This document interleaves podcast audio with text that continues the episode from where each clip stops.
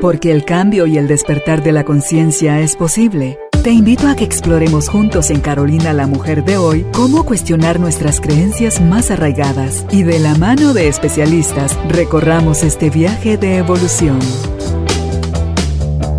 Bienvenidos.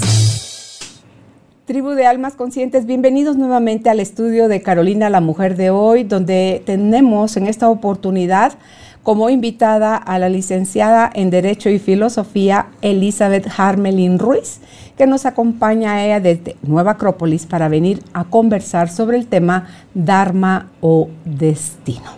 ¿Usted cree en esas cosas que usted está pagando los platos que alguien más rompió? ¿Usted cree a lo mejor en que está nada más cosechando aquellas semillas que sembró y son esos frutos. En fin, hoy saldremos de todas esas dudas. Karma o destino. Bienvenido, bienvenida. Empezamos. Hola Elizabeth. ¿qué Carolina, encantada de estar con usted en esta nueva versión. Y yo también quisiera responder a todas esas preguntas que usted dijo, porque yo también estoy con la duda. Entonces, no sé si vamos a poder resolver todas Si no, nos quedaremos así. Pero lo que sí vamos a hacer es hacer un viaje. Usted sabe que a mí me gusta mucho la historia. Entonces, vamos a hacer. Y si me la da por cuentos, me la compro más bonito. Sí, y también me gusta contar cuentos. Y es, vamos a empezar con el nombre que recibía el destino en, la antigua Grecia. Okay. Perdonen. Eh, estaban unas señoras que se llamaban las Moiras. Las Moiras eran las señoras que tenían el hilo del destino. La primera era Cloto, C-L-O-T-O. Cloto era la señora que estaba al inicio de la vida. Y en ese momento entonces decía, mire, este es el hilo de la vida de esta persona. Luego estaba Láquesis, que Láquesis decía, mire, la extensión de la vida de esta persona es esta, uno, dos, tres, no sé, cien. la cantidad de años. La cantidad de ah, años. pero este hilo era, era, era lo que le iba a dar la cantidad de años. y luego, por último, estaba Atropos.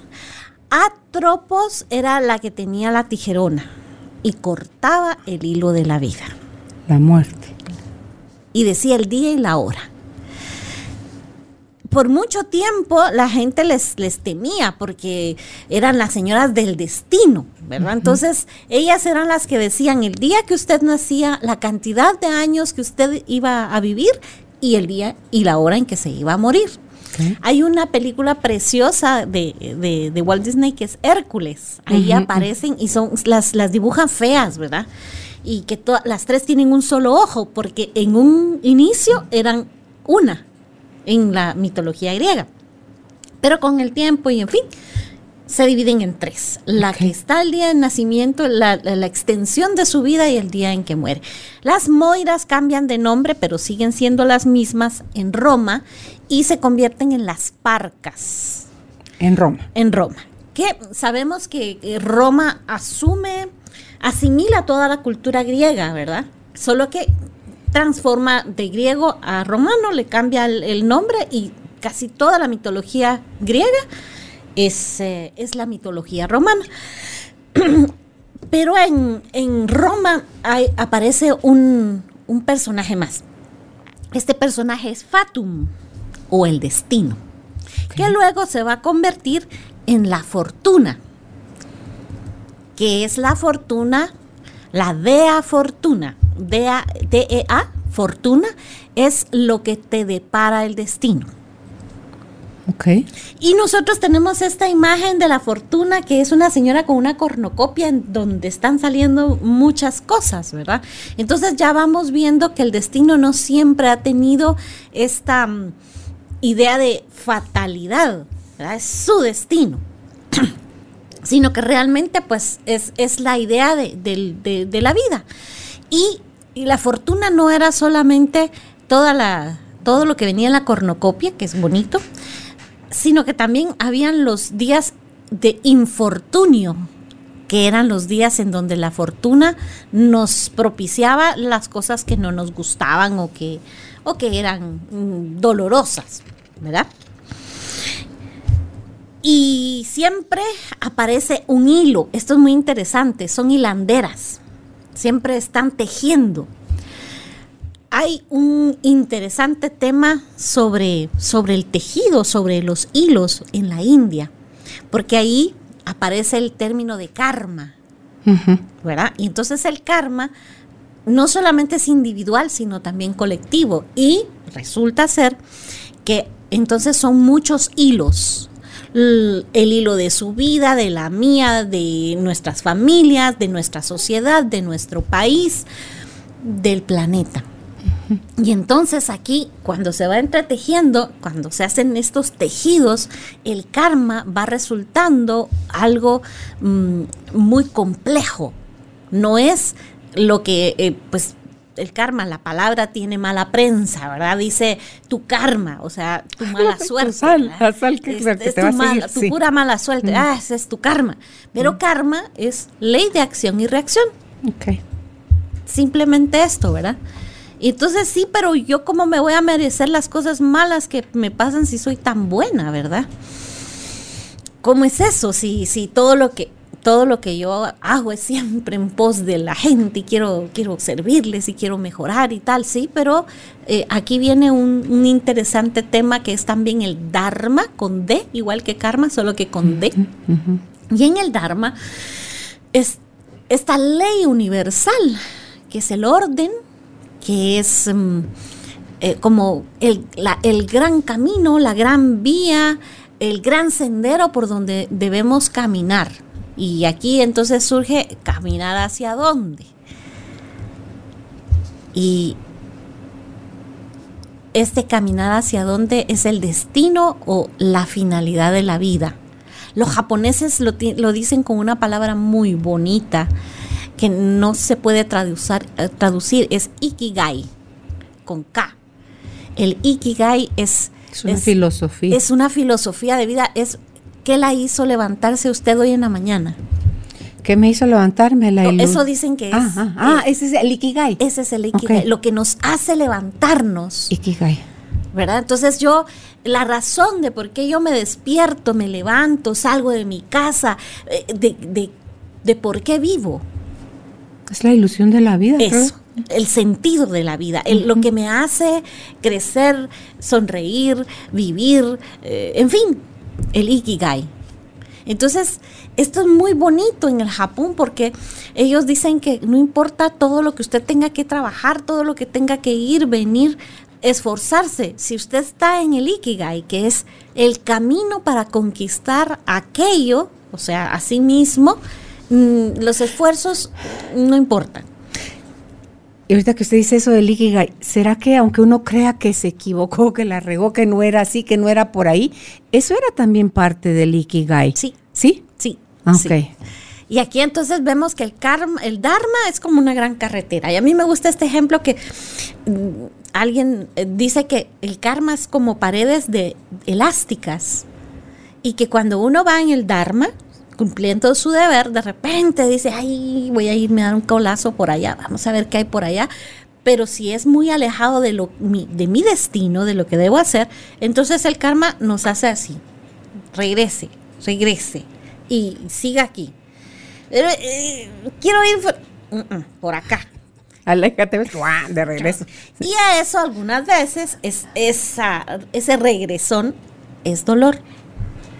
Y tiene tan mala recepción el dolor, ¿verdad? Porque no queremos. Está mal comprendido. Es que no lo vendieron mal, Elizabeth. Y el dolor nada más es una, una alarma que se encendió. Ya te saliste del camino, regrésate. Sí, sí, sí. O sea, imagínense si no sintiéramos dolor físico. No iríamos al médico, no pararíamos, no haríamos pausa, Yo tengo un, un alumno mío, su, su madre no sentía dolores de parto. O sea, ella de repente expulsaba al niño y no sentía dolores. Por supuesto, una afección clínica. Y entonces, pues él nació en, el cuarto de baño porque la señora sintió una pequeña incomodidad y llegaron los bomberos a traer al niño y la madre, ¿verdad? En otras ocasiones, con tus hermanos mayores, la llevaban al hospital cuando ya creían que era el tiempo, ¿verdad? Porque no sentía dolores de parto. Pero eso no era normal. No, no. Entonces, si vemos esto, es, es, terrible el no sentir dolor. Imagínense una apendicitis. Es, es un dolor tan fulminante que obliga al paciente a presentarse al médico y decirle, mire, ¿qué tengo? ¿Por qué? Además, somos tan poco disciplinados que si fuera por disciplina que vamos al médico y, vamos porque, porque es lo que corresponde, si no hubiera dolor, no iríamos. Pero ante el dolor, vamos. Y entonces el, karma tiene esta característica de dolor. Y el dolor entonces eh, entra como una consecuencia de una decisión que puede ser, y aquí vamos a tomar la teoría de la reencarnación que casi todas las antiguas civilizaciones tienen, puede ser generada por un acto vivido en otra vida o en esta y que no lo recordemos, ¿verdad? No siempre sabemos las causas del dolor algunas veces solamente sabemos, el, solo sentimos el dolor. Y algo muy interesante es que todos los analgésicos, que para el dolor de cabeza, que para el dolor muscular, dicen en las letras pequeñitas, si después de tres días mm. el dolor persiste, consulte a su médico. ¿Y esto qué quiere decir? Busque la causa. ¿verdad? Y entonces aquí es cuando nosotros empezamos a preguntarnos, ¿y yo qué estoy haciendo aquí? ¿Qué sentido tiene la vida? ¿A qué vine? ¿De dónde vengo? Y estas preguntas que, se van engarzando una eh, con otra para decir, ¿y cuál será mi destino? Nos encantan estas novelas, estas películas rosas de estamos destinados el uno al otro, ¿verdad? Es que eras mi destino, o sea, como, ¿verdad? Es que, que esas cosas nos gustan porque son románticas, pero es cierto, Sí, pero nos atraemos más por correspondencia, o sea, porque con esa persona es con la que voy a tener la oportunidad de evolucionar, de trascender, de como de vivir mi, mi misión y no necesariamente va a ser entre mieles y hojuelas, puede ser en dolor y en decepción y en otras cosas que si no aprovechamos lo que duele para crecer, Elizabeth, la guerra que nos vamos a dar mutuamente con esa persona como pareja es, es interminable. O con, como mamá, o como papá, o como amigos, o como compañeros de trabajo.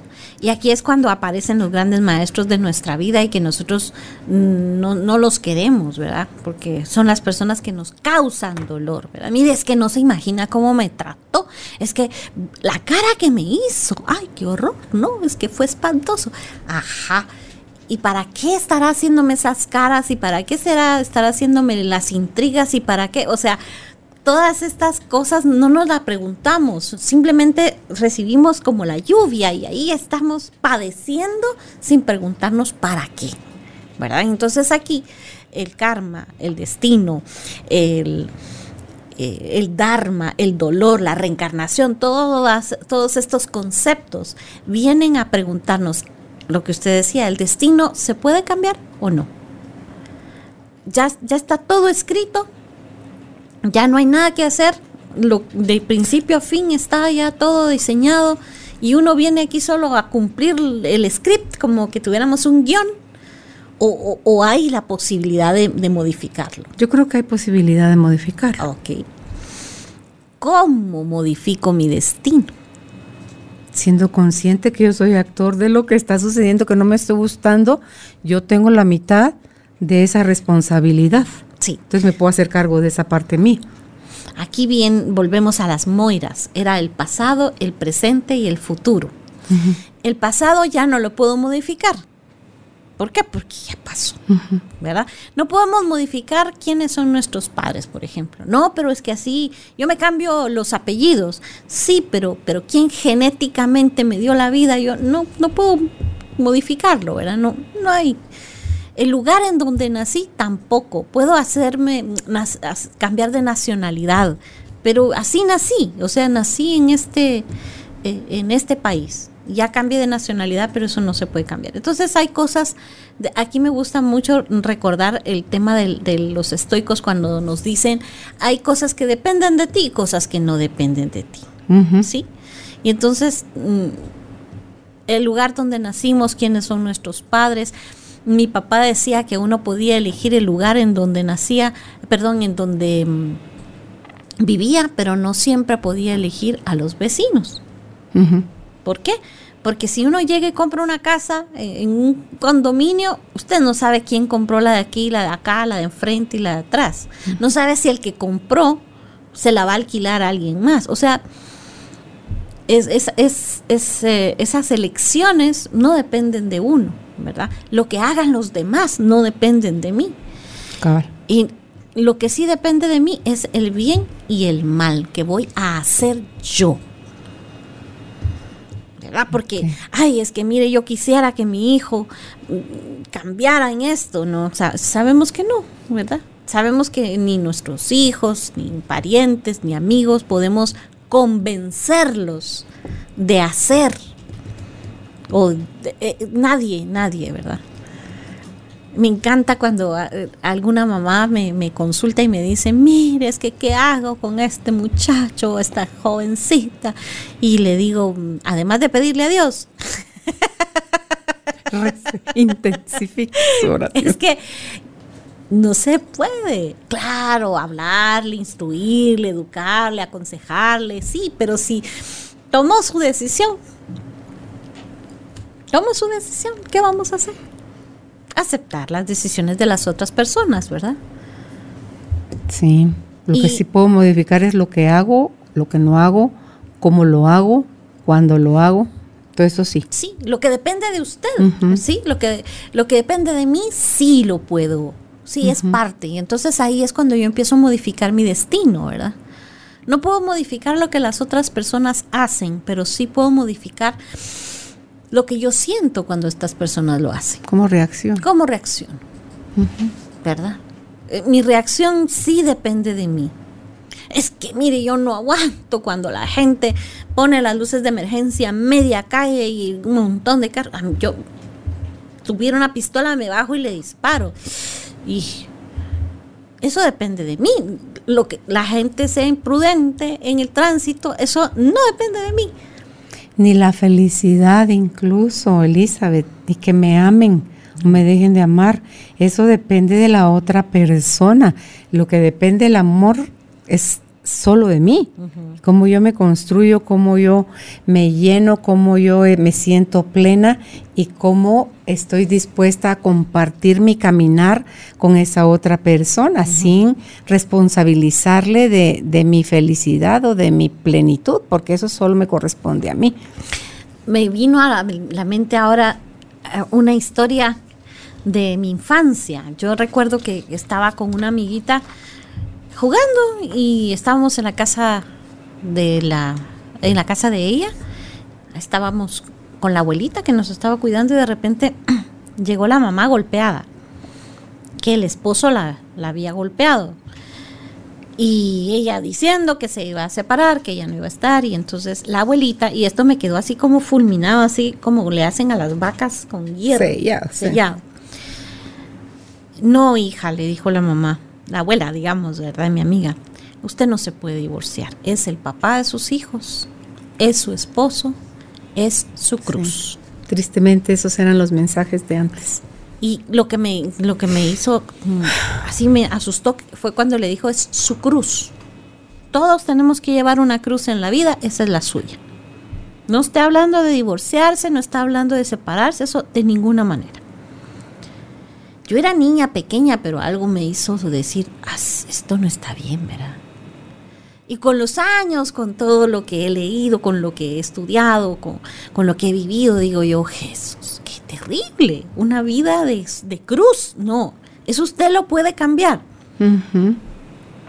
Es que uno elige. Claro, ahí esas cosas sí las puedo cambiar, ¿verdad? Pero es que lo bueno sería que él cambiara, que ya no fuera violento, que ya no me pegara. Ahí ya perdió. Es que no va a cambiar. Que nos metemos tanto en la vida de los demás porque es una forma inconsciente de evadir hacernos responsables de la nuestra. Mm, hace poco, será unos 15, 20 días, me consultó una dama que me decía que ella estaba frustrada en la vida y que quería eh, que yo le asesorara sobre temas de divorcio. bueno, cuénteme cuál es la situación. ¿Es violento? ¿Hay infidelidad? Y el listado de causas de divorcio. Y no había. ¿Y entonces? Ya me aburrí. ¿Qué cree? Ya me aburrí. Ya no lo quiero, no es para la casa. Yo estoy frustrada, me decía la señora, em, porque yo he estudiado y no, no, me he podido realizar como profesional y ya hice una maestría y, siempre he estado aquí en mi casa con mis hijos y no he podido realizarme como profesional, o sea, salir de la casa y dejar de ser ama de casa. Y entonces aquí viene algo muy interesante. Los griegos decían que a los dioses no les gustaban los seres humanos que se quejaban. Porque lo que, lo que les correspondía en la vida, o sea, la vida que se les había dado, era la que les correspondía. Y entonces a usted le tocó esto, bueno, agradézcalo, vívalo, aprovechelo y sáquele el mejor partido. También lo dice la Biblia en, cuando le dan dones a tres hermanos, ¿se recuerda? Que uno lo entierra, que el otro lo, lo devuelve igual y el otro lo multiplica. lo multiplica. Entonces, yo la hice entrar en conciencia y por supuesto que inmediatamente me fui yo hacia adentro, hacia mí, ¿verdad? Diciendo, ¿y de cuántas cosas yo estoy quejándome también de mi existencia? Porque así somos los seres humanos, ¿verdad? Mire, es que no tengo, me falta, no, no, no he hecho, no me han dado. Siempre estamos como sacando la lista de todo lo que no tengo, no soy, no. Lo que por culpa de otro yo no he logrado. Todas mis carencias, mis falencias, sí. Y, y algo muy interesante es que me decía que su esposo no, no la quería y usted a él, pues yo me... Veintipico de años de matrimonio, entonces le dije, mire, cuénteme cómo es él. Y empezó con todas sus virtudes, ¿verdad? Le digo yo, mire, su esposo, si usted lo deja soltero, es un gran partido, ¿verdad? ¿Por qué? Porque mire, es un hombre virtuoso, tiene todas estas cualidades. Entonces, eh, mi recomendación es que usted mm, lo enamore si ya no está enamorada, enamórese. Y si él no está enamorado, enamórelo. Y si no le regala flores, pídale que le regale flores. ¿Y por qué? Porque es que él nunca me regala flores. Dígale, mañana cuando vengas para la casa, en la esquina de tal lugar hay un señor vendiendo flores. Me compras unas de tal color. Y él se las va a traer. Ay, pero, pero es que así es. Es lo que depende de mí. Y entonces el destino puede cambiar. ¿Qué, pasó? Se quedó, se fue. se, les, se le hicieron así. Esta historia continuará. no sea mala. Síganos en el siguiente. No, Elizabeth. no, ella me dijo que iba, que, que no se le había ocurrido, porque es, es, así. Cuando nosotros estamos dentro del bosque, solo vemos el árbol que tenemos enfrente, ¿verdad? Entonces, al no ver el, el, el bosque, creemos que solo hay un árbol. Entonces yo la llevé a ellas afuera del bosque y la hice ver, ¿verdad? Mire todo lo que tiene. Disfrútelo, aprovechelo, agradezcalo y crezca, crezca, crezca. O sea, ya salga así. Por supuesto que hay frustración porque usted no está creciendo, ¿verdad? Pero no depende. Pero eso también se platica. Así es. Así es. Y le dije, hable con él, ¿verdad? Converse. Cambie su destino. Ay, pero yo qué puedo hacer? Pues cambiar y esto nos lo dice Albert Einstein, ¿verdad? Que me gusta mucho. Mire, ¿usted quiere resultados diferentes? Sí, haga, otra cosa. Algo diferente. ¿Por qué? Porque lo, con lo que está haciendo todos los días, igual, así, no van a haber resultados diferentes. Apunté aquí en mi papelito lo de los causales de divorcio, porque cuando ella le enumera las cosas que, de las que se quejaba, no encontró usted como abogada un causal de divorcio. Pero hay relaciones en las que sí hay causales. Y la gente igual se queda ahí, Elizabeth. O sea, se van como al otro, al otro extremo. ¿Verdad? Y es donde, donde yo me hago protagonista y donde soy víctima. Mm. Porque es otra cosa.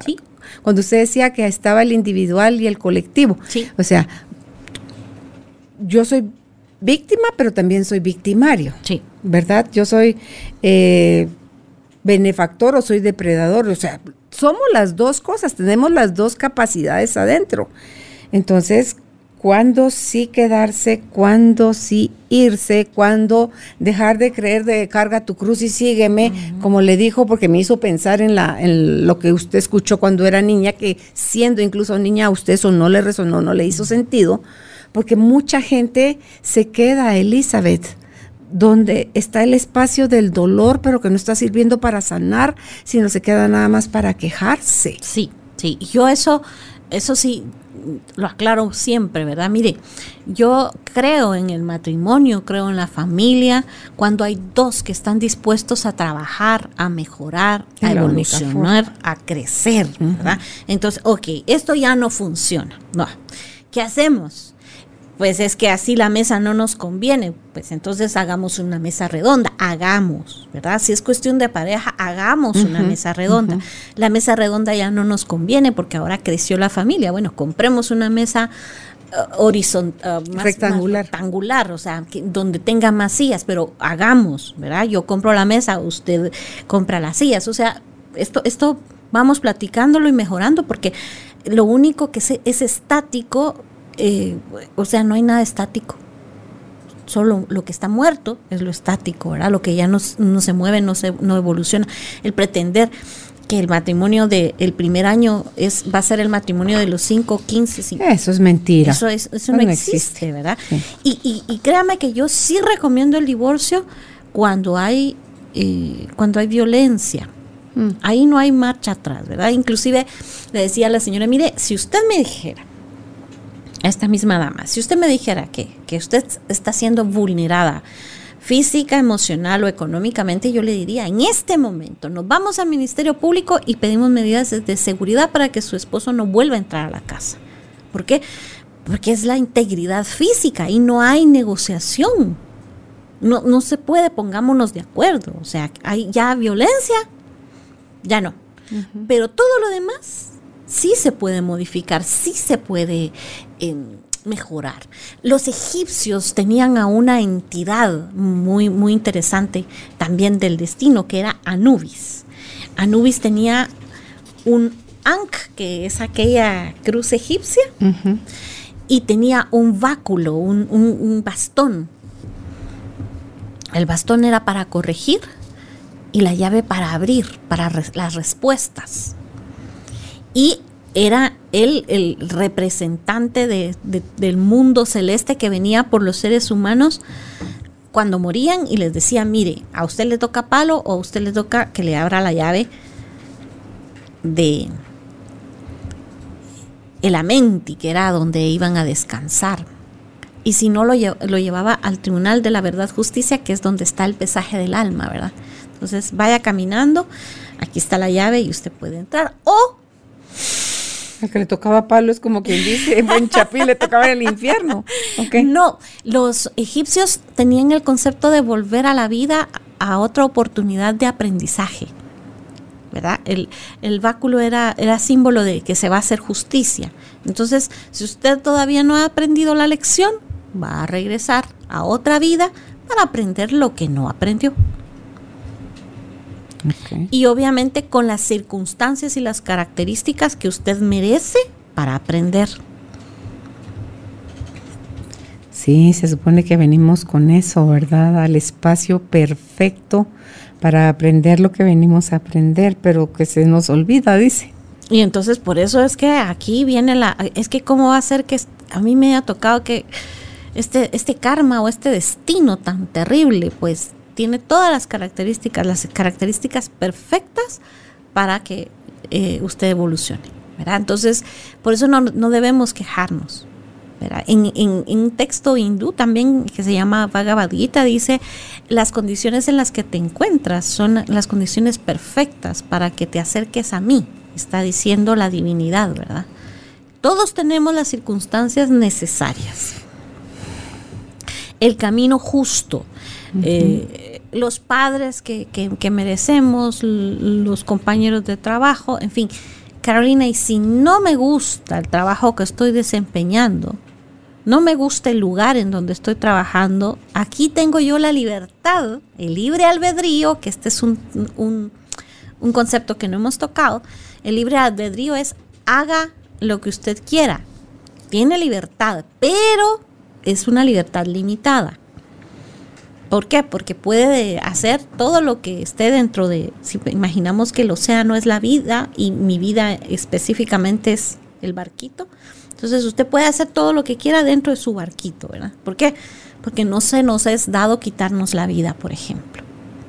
En todas las antiguas civilizaciones siempre nos hablan de que ese es, el, hay uno que da y quita la vida y que, que no, no, no es una facultad, ¿Y qué pasa el que viene y viene en su plan de alma a hacer eso, acudir al suicidio para acabar con su vida? Puede cambiar su destino, ¿verdad? Y no hacerlo. Es, un, tema muy complejo, ¿verdad? Muy complejo. Y, un tema muy discutido, el tema de la eutanasia, por ejemplo, ¿verdad? Pero si no, es algo que no nos está dado, ni, da, ni, da, ni quitar la vida propia ni la ajena. Eso no nos corresponde, ¿verdad? Porque hay uno que es el que la da, entonces Él es el único que la puede quitar. No es un concepto religioso, es un concepto espiritual muy antiguo, que lo mencionan los egipcios, lo mencionan los mismos japoneses.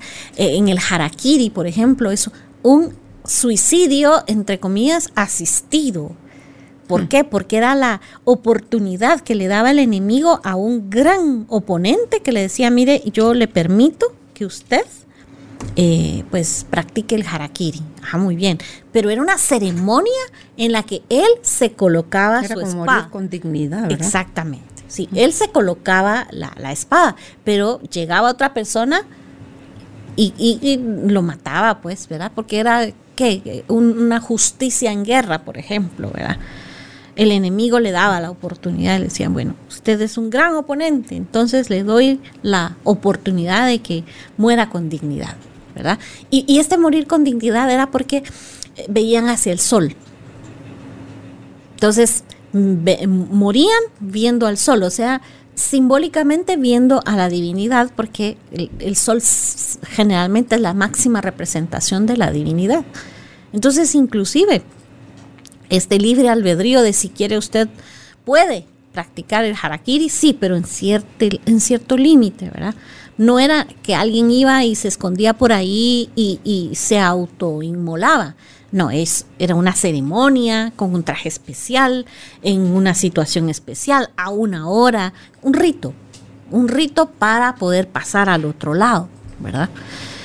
Y pues son costumbres antiguas, son, son tradiciones, pero tienen un sentido trascendente, no es simplemente el, quitar la vida, ¿verdad?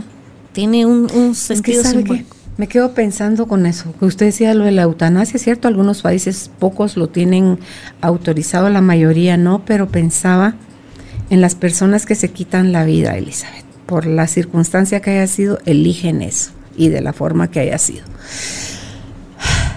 ¿Qué pasa si alguien en mi familia elige quitarse la vida porque esa acción trae una lección o trae un aprendizaje para los que nos quedamos.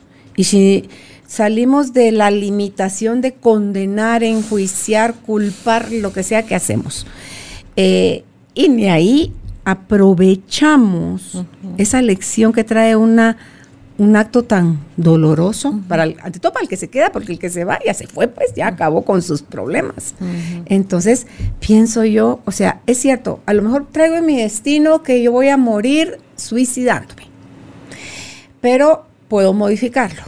Ok, no lo modifiqué, no elevé mi nivel de conciencia, no me sirvió para mi alma pero sí mi acción puede servir a lo mejor si los otros la aprovechan, también pues como los abortos espontáneos o provocados traen un propósito, porque no hay nada en la vida que no tenga propósito. Así es. Entonces pienso yo, y entonces ahí porque Malaya que es que al final creo yo, Elizabeth, que nada está en nuestras manos con bajo nivel de conciencia, nada está en nuestras manos, ni siquiera eso que usted nos dijo, que es que si puedo modificar lo que hago, lo que no, cómo lo hago, cuando lo hago, cómo reacciono, o sea, volver a elegir.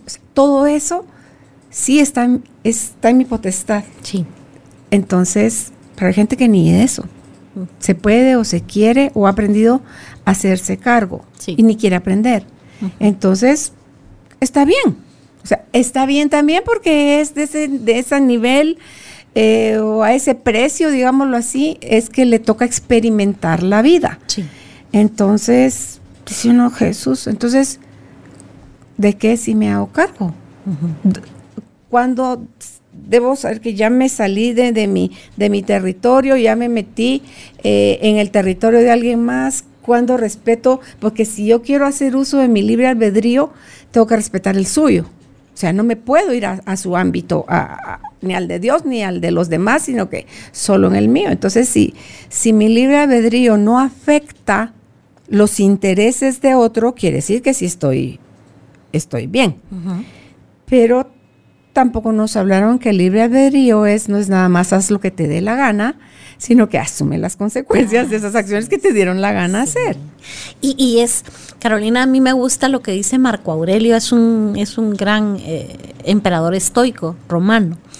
Él dice que somos como un gran ser, que todos somos parte de un mismo ser y entonces así como una hilera de dientes no pelea con la otra hilera de dientes, un ser humano no debe pelearse con otro ser humano. Y lo que tenemos que tener conciencia es que nuestros actos, es, ¿ha escuchado usted el efecto mariposa? Que es un movimiento, pero Cambia cualquier cosa. pero, pero todos estamos íntimamente relacionados por aquella urdimbre, como, como las alfombritas, ¿verdad? Que son miles de hilos que van, que vienen. Estamos en- entrelazados. entonces no puedo yo decir, mire, pero yo estoy viviendo mi vida, ¿verdad? Entonces a los demás, ¿qué les importa? no se afecta. porque sí afectamos, o sea, vivimos en una colectividad, estamos todos entrelazados, no, no podemos decir a mí déjenme vivir y ustedes vivan su vida porque pues ese es un, un enunciado de adolescente, ¿verdad? Viví tu vida, eh, déjame vivir mi vida porque tú ya viviste la tuya, pero no es cierto, ¿verdad? Tarde o temprano todos nos vemos beneficiados o afectados por las acciones de los otros. Y por eso, en este ámbito de destino o karma, el mejor negocio es hacer las cosas con conciencia y hacer las cosas de manera virtuosa, de manera correcta, no para que los demás me aplaudan o para que los demás me digan, ay, qué bien lo hizo. Eh, no, simplemente porque yo me voy a ver beneficiada tarde o temprano. De alguna manera, todo lo, todo lo que sembramos, vamos a cosecharlo. A mí me gusta mucho en ese sentido los ejemplos de la agricultura. Ningún agricultor que siembra maíz espera, eh, espera cosechar frijol. Ningún, ningún eh, agricultor que, que cultiva duraznos dice, mire, no- ni una manzana, solo puros duraznos. Es divertido escuchar esto, ¿verdad? Sin embargo, nosotros algunas veces esperamos que la vida nos devuelva lo que no hemos sido capaces de, de dar, ¿verdad? Esto es algo bien bonito. Es que mire, usted habla así, podríamos decir, porque usted de todo le han dado. Mire, usted todo tiene. Todos la quieren, todos le dan, todos la reciben. Ajá. Y a mí nadie me da, nadie me quiere. ¿Y qué has dado para merecerte? Algo, ¿verdad? Porque todos estamos dispuestos, si nos dicen, ¿usted se quiere ganar la lotería? Sí, vaya y compre el número, pues. Empiece por comprarse el número. Entonces siempre estamos viendo esto de, del el, el césped en la casa ajena siempre es más verde, pero, pero yo, para yo empezar a recibir cosas diferentes, tengo que dar cosas diferentes. Esta es la acción y reacción. Si yo quiero cambiar lo que estoy recibiendo, tengo que cambiar lo que estoy dando. Si estoy en esta constante nada más de quejarme quejarme lo que no tengo, lo que no me dan, lo que, mire lo que me pasó, mire esta triste vida que me tocó, y no hago nada por mejorar, pues nada va a cambiar.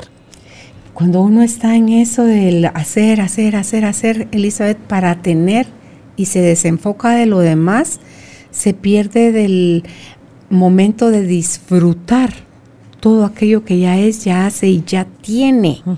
Que creo que aquí perdemos también mucho, mucho tiempo de la vida eh, pensando que si acumulamos, pensando que si así aseguramos la vejez o que si así en época de vacas flacas no voy a pasar penurias y, y se nos va la vida Sí. disfrutando lo que, lo que ya está con nosotros. Y, y ahora recuerdo un, cuentecito que escuché por ahí.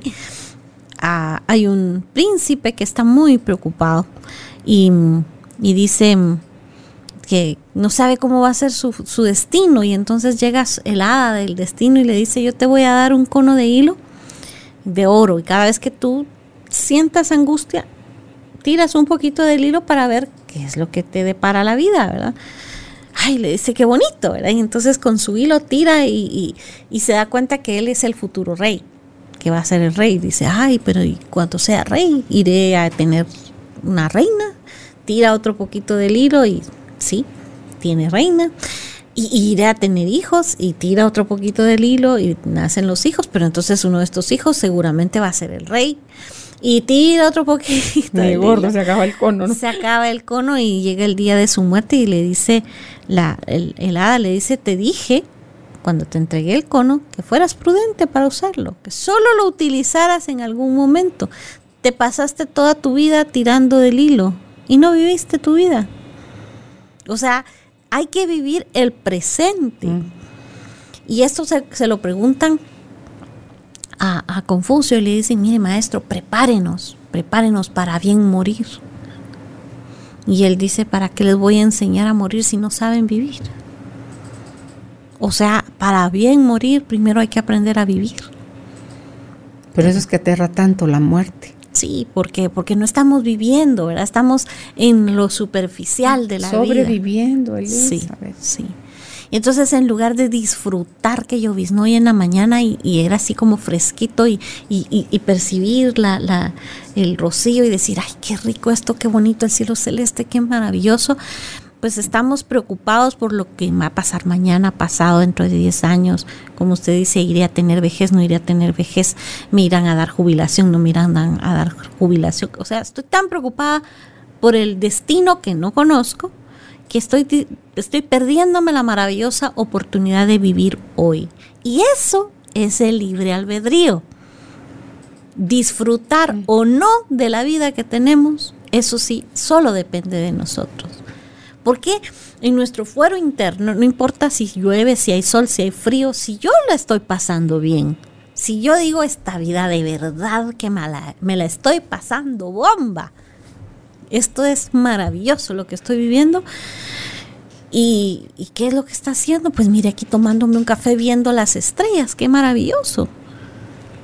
Y eso es lo, gran lo, maravilloso. Sí, porque mire qué, qué, qué emocionante. Puedo ver el cielo, puedo ver las estrellas. Tengo una taza de café caliente. Qué, qué, qué, qué cosa tan increíble. O puedo decir, mm, mire, aquí me tiene. Ni tele tengo tengo que estar viendo el cielo con las estrellas porque a café llego nada más. El cuento ese, yo creo que usted lo contó en una oportunidad, el de los que van al campo porque el papá quería mostrarles a través de la lección de mira todo lo que tienes en la casa y ya no valoras y se van al campo, ¿se acuerda? Sí. Y que llega y sí, que ellos eran pobres en realidad porque los que vivían en el campo eran más ricos, porque no tenían una tele, tenían el cielo, tenían el campo, tenían todo eso, no tenían una piscina, tenían el río, tenían no tenían un jardín, tenían el campo, el campo o sea, sí usted contó eso. Sí, sí, Es el punto de vista que nosotros querramos darle a la vida. ¿Verdad? Si, yo quiero pensar que mi vida es infeliz porque solo tengo esto, o puedo ser maravillosamente feliz porque tengo esto. Y es lo, es lo mismo, ¿verdad? Eh, aquí viene entonces el concepto de si yo puedo dirigir mi destino o no, si todo lo que está mm, escrito tengo que cumplirlo o no.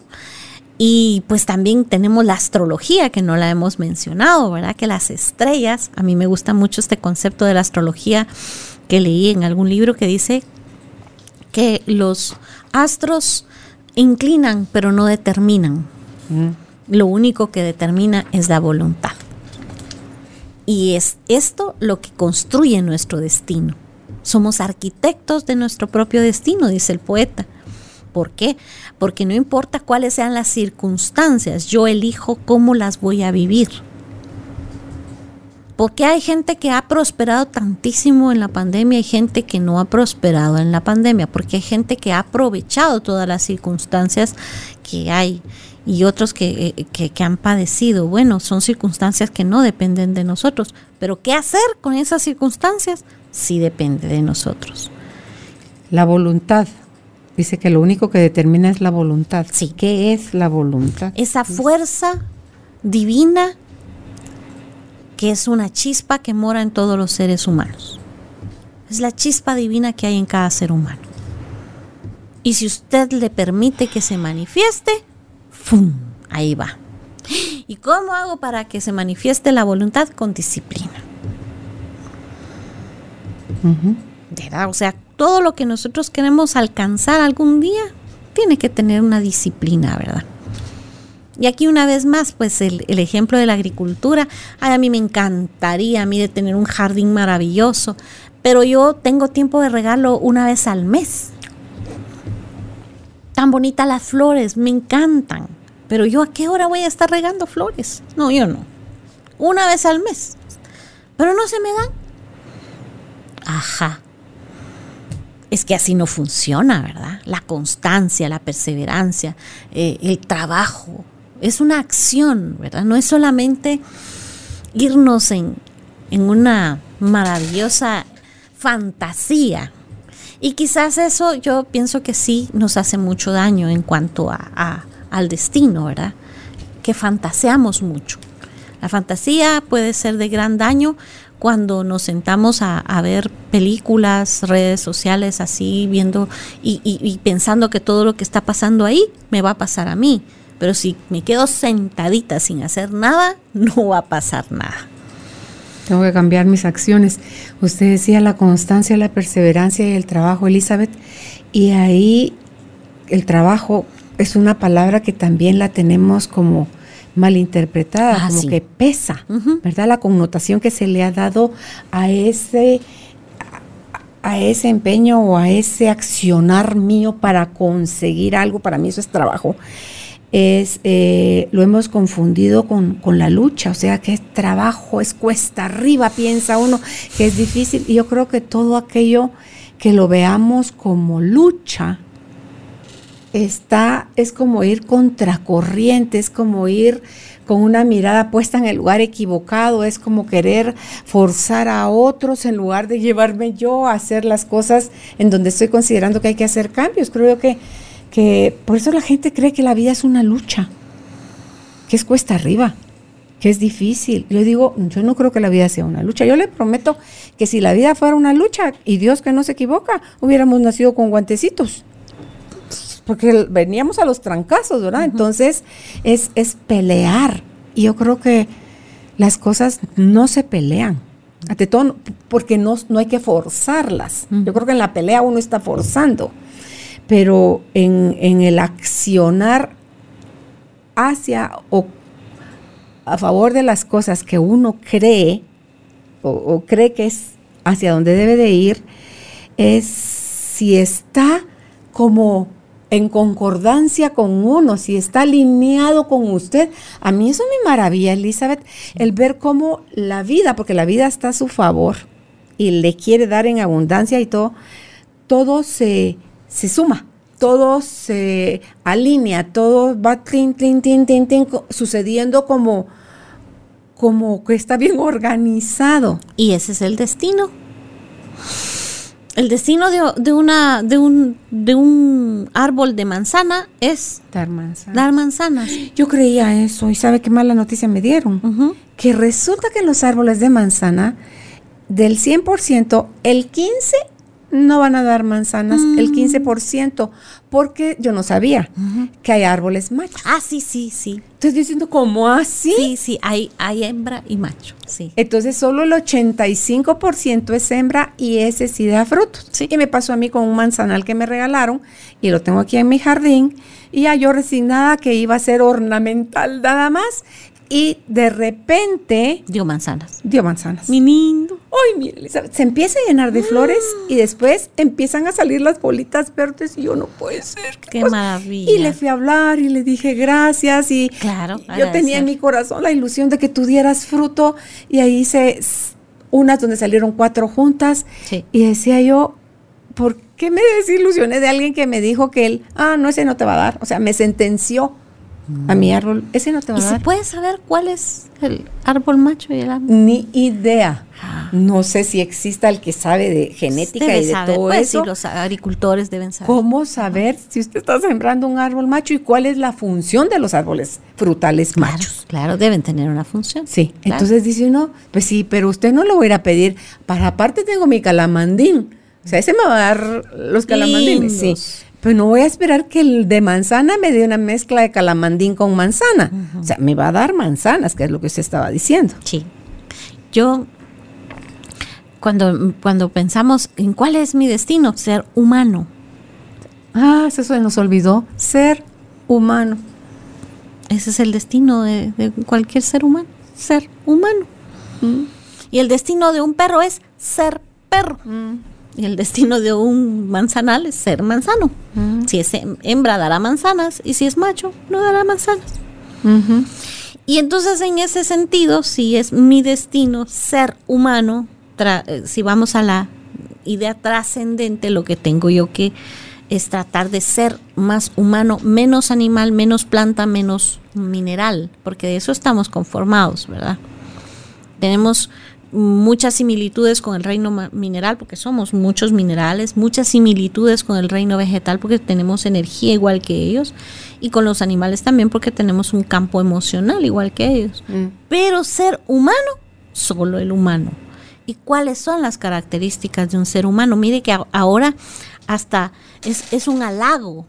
Si a usted le dicen, ay Carolina, es que usted es tan humana. Sí, es una, una persona tan humana. Y, y yo cuando me he puesto a analizar este halago o esta eh, forma de, de, de darle un, un agradecimiento es, ¿y qué otra cosa podríamos ser si no somos humanos? Eso nos tocó, no era ser perro, no era ser loro, no era ser, no, era ser humano. ser humano. No nacimos para ser eh, divinos tampoco. Santos, iniciados. No. Somos humanos. Entonces hay que, hay que ser coherente, hay que, hay que ser congruente con, con lo que nacimos, porque aquí hay una voluntad divina que se está manifestando y nos da la oportunidad que contribuyamos con ese plan divino, con ese, eh, esa línea de, de, de la historia y pues a mí me toca este pedacito que es mi metro cuadrado, yo aquí haré lo que me corresponda porque es lo que me corresponde. Cuando era muy jovencita yo tenía la angustia existencial de, cambiar el mundo. O sea, de, de, verdad, está tan mal en A, en B, en C, mire todo lo que pasa, mire lo que no hay, mire la- tanta injusticia. eh, O sea, era para mí de verdad me aturdía, me, me, me angustiaba ver que era tan poquito lo que yo podía hacer y, y todo lo que había que hacer. Y entonces, con los años, pues he ido concluyendo que lo que a mí me corresponde, mi destino es el metro cuadrado que me dieron. Más allá del metro cuadrado ya le toca a otra persona. Cada quien por su pedazo, pero sí podemos cambiar el mundo, pero el mundo interno. Así es. En cómo lo vemos, cómo lo percibimos, o sea, cómo nos relacionamos con él. Eso. Es- ahí está Marcel Proust, el que dice que nada ha cambiado, solo he cambiado yo. Así es. Por lo tanto, todo, Todo ha cambiado. Ese mundo, ah, desde esa perspectiva, sí podemos cambiar el mundo. Y luego, cu- cuando usted estaba hablando, Elizabeth, de lo, de lo ser humanos y el, el ser racionales y que sí contenemos todo lo que está vivo en el, en el universo, está en nosotros, o sea, los minerales, las- todo, la parte, hasta la parte animal, ¿verdad? Porque ese, ese, ese cerebro reptiliano que tenemos desde donde estamos muchas veces viviendo y reaccionando es eh, que también nos perdimos por un momento de pensar que nosotros somos superiores a las otras especies solo porque podemos ser racionales. Así es. Cuando, porque el árbol sabe ser árbol. Porque Porque, sabe que él sabe. a eso vino. A eso. Nosotros se nos olvidó lo Sí. otro, se nos olvidó ser humanos. Entonces, dejar de sentirnos el centro del universo nos devuelve al espacio, porque cuando hace años entrevistaba a y decía él, eh, el agua del océano puede ser utilizada, o sea, tiene que tener un proceso, pues puede ser utilizada para ponerle al ser humano en ausencia de, de plasma, Sí. porque es exactamente lo mismo que tiene el océano, lo tenemos nosotros. Y nosotros, al igual que el océano, somos compuestos del 75, dicen unos, 80, dicen otros, en el porcentaje de agua, Sí. igual que el planeta. Entonces, cuando recuperamos nuestro lugar en, en- en esa línea y vemos que se nos dio la parte racional, además de la reptiliana, para poder relacionarnos no solo con los demás, sino que con todo lo que cohabita con nosotros, podemos empezar a vivir con más respeto, con más amor, con más eh, disfrute y gratitud de todo lo que está, no porque nosotros somos superiores, vamos a acabar con el planeta. ¿Quién ha lastimado el planeta? El Elisa? ser humano. Nosotros. Sí. O sea, es, es la casa donde vivimos y la hacemos pero pica pica. Entonces, ¿de qué nos sirve la parte racional si no la utilizamos de la forma adecuada y nos dejamos como animalitos? Nos dejamos guiar desde la parte instintiva, la de supervivencia, que es el cerebro reptiliano, y desde ahí vaya pues salga a la vida y ejerza lo que usted bien pueda o quiera. Porque a veces así salimos al mundo, Elizabeth. Sí. Es tan poquito, creo yo, de lo que aprendemos durante nuestra escolaridad o durante la universidad, porque no aprendimos a vivir. Por eso es que vamos sobreviviendo, por eso es lo que usted decía hace un ratito, lo de la muerte. Sí. Por eso nos da tanto miedo morir, porque ni siquiera sabemos vivir. No hemos disfrutado la vida y sus bondades y todo lo que Dios nos dio para eso, Elizabeth. Sí. Porque nos entretuvimos en otra cosa. Lo que sucede es que mm, utilizamos increíblemente el, el ser humano es el único que se autodestruye. Y aquí viene, me viene la canción, aquella canción que me cae tan mal, tal vez seré yo maestro. Tropecé de nuevo con la misma. Esa es la parte. o sea, no aprendí nada. Obvio, voy a tropezar de nuevo con la misma piedra. Y lo peor, encariñarse con la piedra, ¿verdad? Me la llevo para que nunca se me olvide. Sí, claro. Entonces, si, si estamos en, en esa, en, en no usar, como usted dice, la parte racional, ¿para qué nos la dieron? Mm, mm. Nuestro destino está en utilizar la parte racional, utilizar lo- lo- los Sí. dones que me dieron. Y a las preguntas que planteó al inicio, si podemos cambiar nuestro destino, si hay un plan maestro escrito, O sea, no lo podemos forzar. No, no, no. Pero no es conmigo, ¿verdad? No es que hay un señor sentado en una nube diciendo yo a esta, esta me las va a pagar. No, no. Así que hasta eso llegamos a creer. Sí. Sí. ¿Y por qué? Porque ahí hay toda, todo un plan, pero colectivo, ¿verdad? Y, y sí puedo yo, si soy un hilo de esa maravillosa tejido, yo puedo ser un hilo muy, muy fuerte, tenso y que haga bien su papel y de esta manera contribuir al maravilloso tejido que es la vida colectiva, ¿verdad? Es la vida de todos. Entonces sí podemos cambiar nuestro destino, podemos cambiar el destino de la humanidad, por supuesto. Si cada uno de nosotros asume Es la su única forma. responsabilidad Sí. y, y lo vamos a hacer, ¿verdad? O sea, si queremos hacerlo, lo vamos a hacer. Si cada uno, en lugar de consumir mm, grandes cantidades de, de, mm, productos plásticos, deciden eh, ir utilizando cada vez más plásticos, si cada uno decidimos eh, consumir mm, menos petróleo, en fin, si cada uno va haciendo su parte, entonces pues vamos a tener un mundo diferente. Claro. No vamos a cambiar el mundo, vamos a cambiar el mundo, que el pedacito que nos tocó y la forma de relacionarnos con él. Sí. Y ahí ya le hicimos un gran favor. Ahorita me acordé de Facundo Cabral cuando le dice, él contaba esa anécdota, cuando le dice el presidente de su país en la Argentina, le dice, oye Facundo, ¿en qué te puedo ayudar? Con que no me jodas es suficiente, dijo Facundo. pues sí, o sea, Sara, su mamá, necesitaba cosas en que yo puedo, mira, con que no nos jodas es suficiente, con que no le hagamos más daño. Sí. A los demás ni al planeta, Elizabeth. Sí, sí. Estaremos direccionando nuestro transitar, porque usted a esa parte que me gustó mucho cuando usted dijo eh, lo del fatum, lo de los parcas. Las parcas. Es, sí, ¿verdad? Las parcas es lo que te depara el destino, el infortunio, lo que no nos gusta o consideramos doloroso. O sea, cuando nosotros podemos eh, hacernos conscientes de eso, o el Dharma, el orden, el gran sendero, esto es, el orden, el gran sendero por el que debemos caminar hacia el destino o finalidad de la vida. Sí. Yo antes había escuchado que el Dharma era como que mis malas acciones tienen consecuencias, mis buenas acciones, que era el Dharma, también tenían consecuencias. Uh -huh. Y era como que crédito a mi favor sí. en la vida. O sea, uh -huh. que a mejor buen accionar, cosas así yo iba a, a cosechar, ¿verdad? Uh -huh. O que, porque a veces ni siquiera es que uno sembró, Elizabeth. Sucede con los frutales, sucede con todo. Abuelos nuestros a lo mejor sembraron limonares que ahorita estamos comprando en la, sí. en la terminal o algo, ¿verdad? Entonces, a, así funciona, creo yo.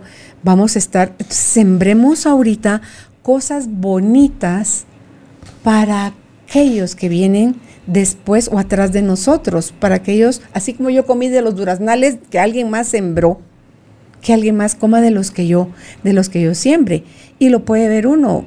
Nosotros por años hemos vivido o cosechado de los frutos que mi papá y mi mamá sembraron, uh -huh. de, las semillas que ellos sembraron. Uh -huh.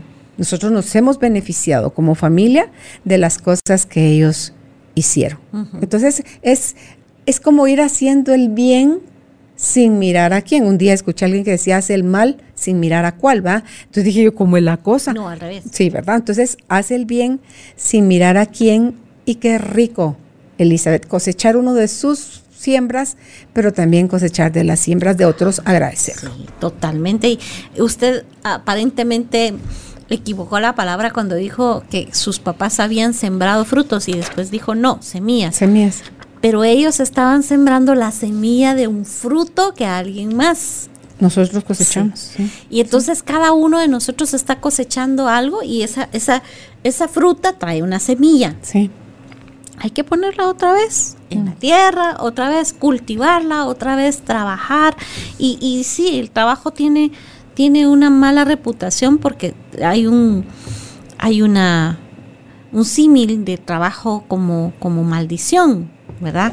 Que hay que ganarse el pan con el sudor de la frente, eso es, es una maldición. La verdad es que todo, todo, todo en la naturaleza, todos tienen una función, todos trabajan de alguna manera. Es lo natural. La cadena de... Uh -huh. Es lo natural, o sea, que todo el mundo se desempeñe, que todo el mundo se desarrolle, que, que todo lo que habita en el planeta tenga una función. Uh -huh. Hay un poema de Gabriela Mistral precioso que se llama El que sirve y dice eso, sirve el árbol porque nos da sus frutos, nos da su leña en algunos momentos, nos da su sombra nos da cobijo, eh, en fin, y sirve las nubes porque traen las, las eh, la lluvia y, y, traen el viento, y todos, todos sirven, pero hay el que sirve, que es Dios, porque Él es el que nos lo ha dado todo. Ah, tendríamos que imitarlo a Él, dice, y entonces servir todos los días. Mm.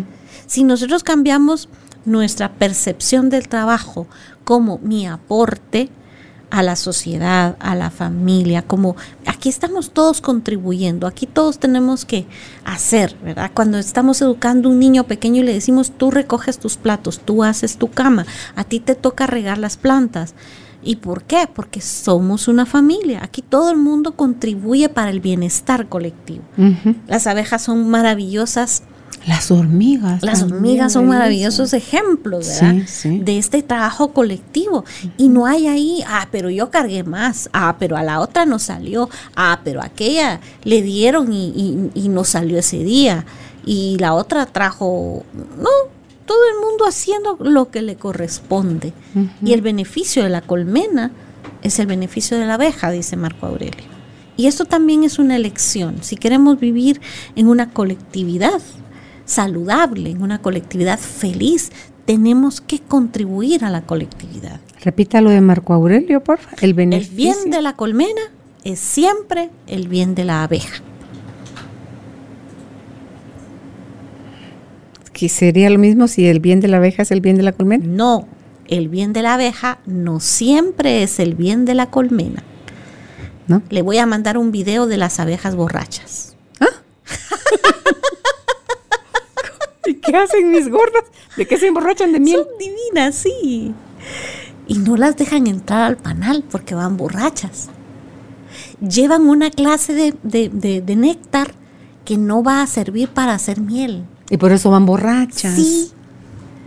Y entonces le dice, no, váyase, ya cuando le pase regresa. No las dejan entrar. Yo le voy a mandar ese video de las abejas borrachas. Me encantó. Porque yo dije hasta las abejas, ¿sabes? Está en YouTube. Sí. Ponga abejas borrachas. Le prometo que lo voy a ver. Aquí lo voy a anotar. Son divinas, son divinas las abejas borrachas. Ok, ok. sí, y entonces es probablemente ha de ser un néctar que es, es, es al, paladar de la, de la abeja debe ser rico, debe ser sabroso, pero no contribuye a la colmena.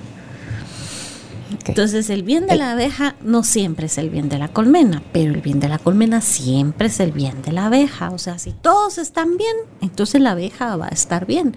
Por eso cada uno de nosotros tiene que procurar el bien de los demás. Este es un gran negocio esto de hacer el bien a los demás es un gran negocio, Carolina. Lo mire por donde lo mire. Esto me decía un, alumno que tuve hace años, que era un doctor en economía, cuando yo le di la clase de la ley de karma, me decía, mira, desde el punto de vista de, lo más alto que yo he estudiado en economía, esto de la ley del karma es el mejor negocio que yo he encontrado. Me dice. es una inversión a largo plazo. Claro, es que lo, lo que se cosecha es increíble, sí. Sí. Y sobre todo si lo hacemos sin pensar en la recompensa, ¿verdad? Porque eso es algo muy importante. Diciendo, a ver, yo voy a dar esto. ¿Cuántas hojitas me irán a dar si yo doy una? No piense, solo de la hojita, ya. Disfrute dando. Sí. Y eso es muy hermoso, estar del lado del que da. Que también es una decisión. Se dicen que el que da nunca tiene las manos vacías. Así es. Dios bendice al dador alegre. Las manos del que da nunca están vacías. Y esa es una decisión también. Decidimos si damos o no. Siempre me vienen a, preguntar, pero mira, hay gente que solo espera y espera y yo estoy que doy y doy y doy y nunca, y nunca eh, me dan a mí. Entonces también es sano fijar límites, ¿verdad? Porque es mal mm, eh, cultivar la, el, síndrome. sí, cultivar el síndrome de la ameba en una persona es, es dañino. ¿Cuál es ese? La ameba vive a expensas de alguien más. Como las plantas parásitas y todo. Pero las plantas parásitas tienen una función. ¿Cuál? Están en el árbol y canalizan también em, bichos que se los podrían comer a ellos. Entonces no llegan, esas plantas para, parásitas los canalizan y ya no se comen al árbol tienen una función para el árbol. Sosteneme que te protejo. Sí. Sí, hay, hay unos bichitos que van sobre las tortugas también en, en, el océano, que se comen todas las algas que tienen. Aparentemente están viajando gratis. No, tienen una función para, para la tortuga. Para la tortuga. Entonces, en la naturaleza no hay nada gratis así. Todo, tiene, un propósito, ¿verdad? Y nosotros no debemos fomentar el, el, el sostener que a alguien que sea ameba, ¿verdad? Para siempre. Esto de que eh, el nene de 35, 40 años viva en mi casa y yo siga pro- propiciando y mira papi necesito un nuevo carro, nuevo celular, no. Esto es dañino, ¿verdad? Claro, si es un niño o una persona que necesita eh, ayuda especial porque tiene circunstancias de salud especiales, por supuesto, es parte de nuestro destino. Pero si está con todas sus facultades, puede trabajar, ganarse la vida y, y trabaja, ¿verdad? En conclusión, Elizabeth, entonces, según los japoneses, vamos a, a mantener el ikigai, o sea, lo que, ese, lo que le da sentido a nuestra vida. Yo creo que es la, la mejor forma de vivir, ¿verdad? Desde esa parte, desde el centro, desde eso que el chi, como le llaman ellos, es estar en conexión con un propósito mayor, Así que no es. nada más el derecho en mi nariz, sino que es buscar el bien primero, es cierto, porque si yo no lo tengo en mí, no lo puedo dar. O sea, primero el bien en mí para después compartirlo y que el sentido de mi vida también apoya el sentido de la vida de los demás. Así es. O sea, si, si es solo mi bien y no es el bien colectivo, eso no es mi bien, ¿verdad? Tarde o temprano me va a hacer daño. Si es mi bien y es bien colectivo, entonces, y, y ahí está el ikigai, ¿verdad? Ahí está el sentido de la vida, ahí está el cumplir con mi destino, Mm, el cumplir con mi vocación, que la vocación es la llamada del alma. Es a, a qué vine yo, qué vine a hacer, ¿Qué- cómo vine a aportar a la humanidad. Y es sin lugar a dudas, es que todos vinimos a servir, porque todos tenemos que tener un propósito para la vida. Ay, sí, sí, el más grande de todos, Jesús, vino a eso, a servir. ¿Quién fregados es uno para no hacerlo? No, no, todos tenemos que, que encontrar de qué manera puedo ser útil yo a la colectividad, ¿verdad? Y ahora pues hay cualquier cantidad de cosas. Eh, algunos nos hemos sentido como incapaces ante la, la pandemia porque no podemos aportar a la sociedad, eh, porque la primera línea, los médicos, enfermeras y, y demás personas de, de salud aportan y yo no. Bueno, porque ahí no le toca. Yo creo que sí puede aportar, Elisa. Cuídese. Así es. Esa es su parte, o sea, diría otra vez el Facundo Cabral, con que no los friegue usted a ellos, o sea, no les complique Sí. la existencia y el trabajo. Sí. ¿Cómo? Cuídese usted. Sí, me, me decía, hoy estamos, el 15 de julio vamos a celebrar 64 años de aniversario de Nueva Acrópolis en- Felicidades. en el mundo. Antaño, ay, a mí me gustaba mucho hacer una fiesta y convocar a nuestra salita de teatro, si usted la recuerda, ujú, ujú. 100, 150 personas y estaba esa sala así, ¿verdad? Y felices, brindábamos y un pastel bonito y, y bueno, una fiesta de aniversario. Y ahora pues va a ser en línea, ¿verdad? ¿Por qué? Porque hay que cuidarnos, hay que cuidarnos, hay que ser coherentes con nuestras decisiones y, y aquí también podemos escribir el destino. ¿Qué me depara a mí el mes de agosto? Lo que esté haciendo en el mes de julio. Ujú, ujú. ¿Verdad? Hemos recibido Es consecuencia. consecuencia. Entonces, si recibimos ah, noticias, alertas y en fin de haga esto, no haga el otro, pues de aquí- en agosto, ¿qué voy a estar haciendo? Lo que, lo que construya ahora en el mes de julio. Y en, en diciembre, pues lo que... Pero esas son decisiones individuales. Y no deben ser llevadas a través... No podemos tomar decisiones permanentes por las circunstancias que son impermanentes, ujú. Que es un error que cometemos. Entonces hoy me enojé yo mucho, entonces decido ya nunca jamás y ra, no. ¿Cuál es la razón de mi enojo? ¿Cuál es la razón de, de, de esta, de esta circunstancia difícil? La analizo y al analizarla entonces digo ya, sí, comprendo. ¿Cuál es la causa? Entonces enmendar, corregir. Eh, eh, este es una posibilidad que tenemos en el libre albedrío, ¿verdad? Corregirnos es parte de la- del cumplir también con, con nuestro deber, con nuestro dharma.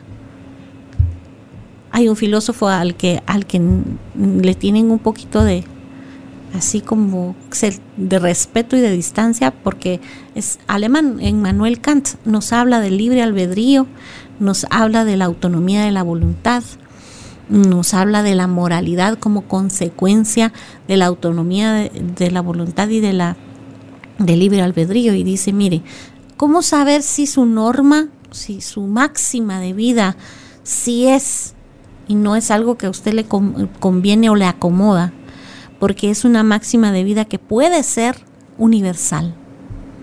Le funciona a la gente que vive en Alaska, le funciona a la gente que vive en Brasil, le funciona a la gente que vive en China, sí.